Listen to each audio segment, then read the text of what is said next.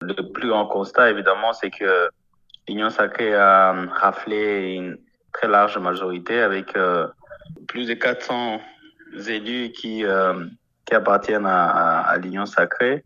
Euh, Jusque-là, il semble que l'opposition ou le parti qui s'était inscrit comme euh, membre de l'opposition n'ont obtenu, selon le chef de la CENI, que près de, de 30 élus.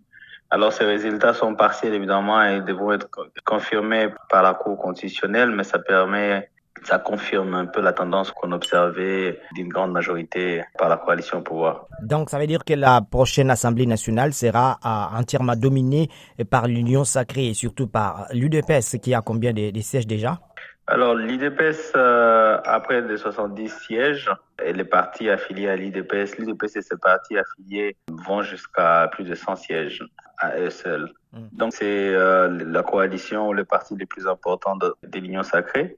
Maintenant, je pense que si on suit la politique congolaise, la question, tout ça va permettre euh, évidemment de discuter la répartition de postes des différentes institutions et des gouvernements plus tard.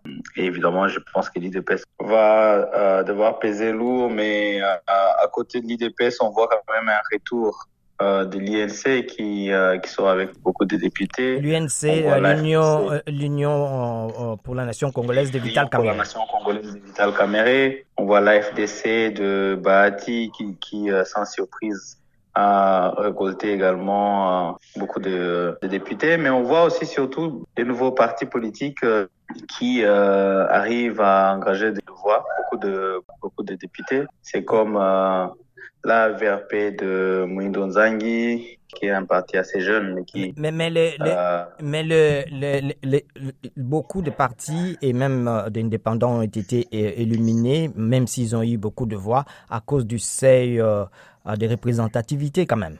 Oui, alors il y a les, les seuils euh, qui étaient fixés à 1% n'a pas été atteint. Certains partis même qui, voient des grands noms de la politique congolaise ne pas être représentés. C'est le cas notamment des, du parti de Délicie Sanga ou bien le parti de Matata qui n'a pas non plus, l'ancien premier ministre Matata Pogno qui n'a pas atteint l'essai selon la, la, la commission électorale. Je pense qu'il y a finalement beaucoup de questions qui devront se poser après ces élections sur les types de réformes à faire, d'une part pour permettre à clarifier comment le paysage politique s'est défini